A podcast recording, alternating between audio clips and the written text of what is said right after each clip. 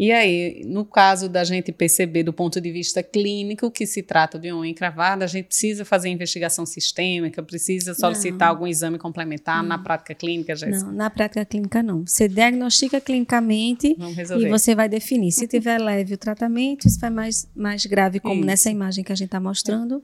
Muita é, gente tem receio, né? Achar que precisa fazer ultrassom ou fazer exame é, clínico.